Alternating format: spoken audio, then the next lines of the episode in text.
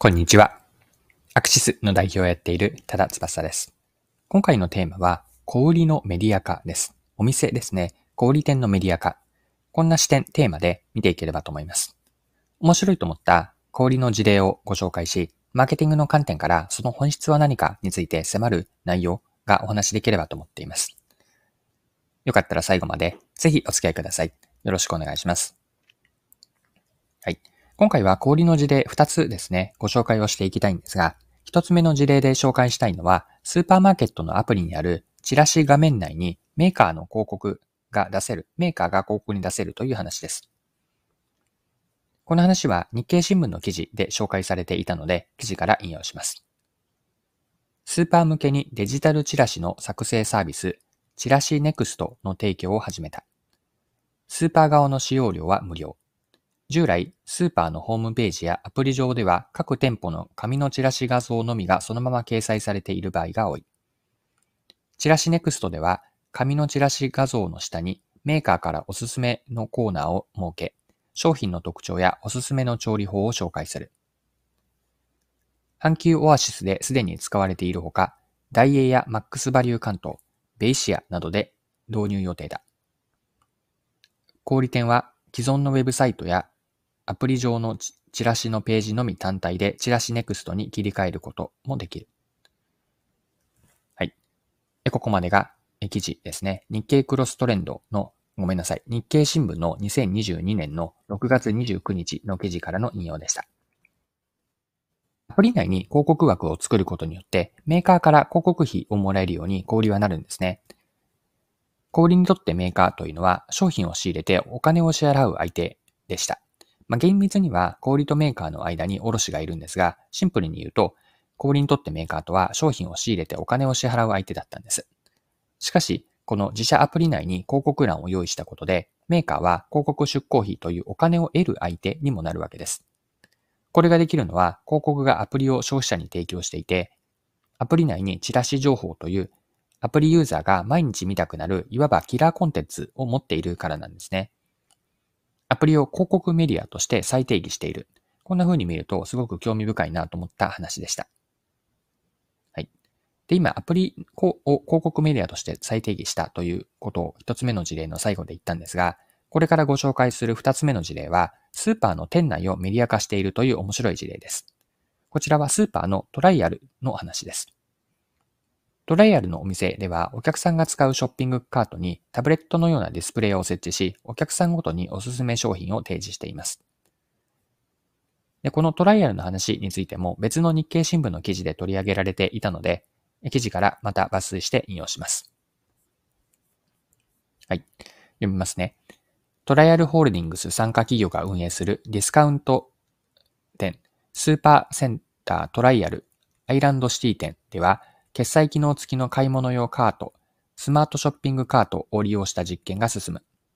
消費者はカートで特定商品をスキャンすると、それと同様の特徴を持った商品が売り場の場所や価格と一緒に表示される。特徴は個々に登録されている数万の商品の説明文を AI の自然言語処理の技術を使い、素材重視や健康栄養、濃厚など17に分類した。例えば、スパイシーや濃厚といった特徴を持つ辛口で味が濃いスナック菓子をスキャンすると、日清食品の袋麺、韓国風極太大盛り激辛焼きそばがレコメンドされる。実験では、特徴が共通する商品の組み合わせとそうでないものを表示した。すると、共通の組み合わせの方がそうでないものに比べ、購買が2倍になった事例もあるという。はい。以上が日経の2022年6月29日の記事からの引用でした。で、もう一つトライアルがやっているのは、店内でのデジタルサイネージの情報提供なんです。商品棚の前にいるお客さんの行動によって、サイネージを表示させるその中身を切り替えているとのことなんですね。こちらも面白いなと思って、詳しくは先ほどの日経の記事からまた見ていきましょう。来店者の行動によってデジタルサイネージの内容を変える実証実験も進めている。カルビーや大手コンビニなど約10社は2019年度と2021年度の2回にわたって効果的な店舗での反則を検証した。店舗の90センチメートル幅の商品棚の最上段にサイネージの画面を設置し、客が棚の前を通過、立ち止まる、商品を手に取るの3段階で流す動画を変えた。例えば、ポテトチップスの棚前を通過時には、暑くなってきたので、さっぱりと季節感などを感じさせる動画で目を引かせ、立ち止まったところで実際の商品を紹介し、背景の画面を時間帯に合わせて切り替えた。第1弾ではテレビ CM のような動画や画像で商品を紹介しており、商品の接触は増えたが購買が伸びなかった。そのため第2弾では商品に接触した時点でクーポンを表示するなど購買を後押しするような施策を強化。サイネージがない店舗より購買も増えた。カルビーの担当者は店舗のサイネージについて実際に消費者が買う瞬間にアプローチできるメディアとして魅力があると語る。はい、ここまでが記事です。ではですね、このトライアルがやっていることの意味合いについて整理をしておきたいんですが、トライアルはスーパーマーケットという人が集まる場所を持っていて、かつその人たちが、その人たちというのは、まさにそのスーパーで商品を買いに来ている状態なんですね。小売店舗のメディア化には、このような購入意向の高い人、これから何かを買おうと思っている意向の高い人に状況、情報を届けられるという価値があるわけです。で店舗のメディア化というのをここまで見てきたんですが、店舗のメディア化をマーケティングの観点で捉え直せば、4P でいうところのプレイスですね。このプレイスの価値化をやっている。こういうふうに捉えられるんです。で、プレイスという表現を使ったのは、今も少し触れたように、マーケティング 4P を意識してのことなんですが、マーケティング 4P のプロダクトと、プレイスとプライス、プロモーションですね。プロダクトは商品やサービス。プライスは販売チャンネル。プライス、ごめんなさい。プレイスは販売チャンネル。プライスは価格で、プロモーションは広告や反則に当たるんですが、4P のプレイスの販売チャンネルのところなんですよね。プレイスという顧客接点において情報提供を強化し、プレイスが 4P のプロモーション、広告や反則などのコミュニケーションに当たりますが、プレイスがプロモーションの機能を合わせ持って、それによってプレイスの価値を高めているわけです。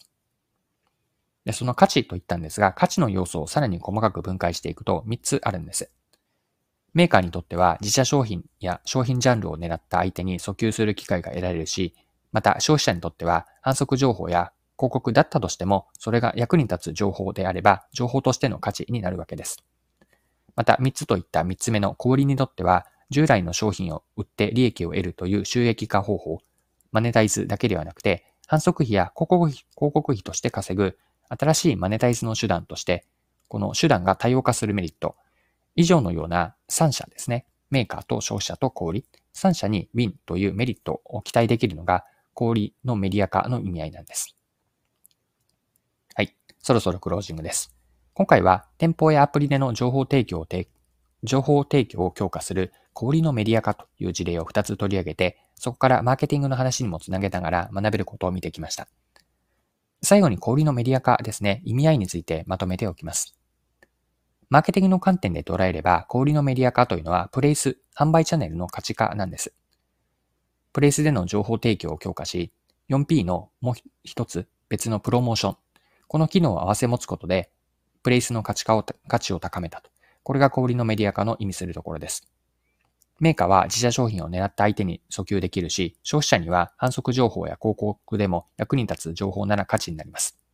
また、小売には小売のメディア化というのは、反則費や広告費を稼ぐマネタイズの手段が多様化するというメリットをもたらしてくれます。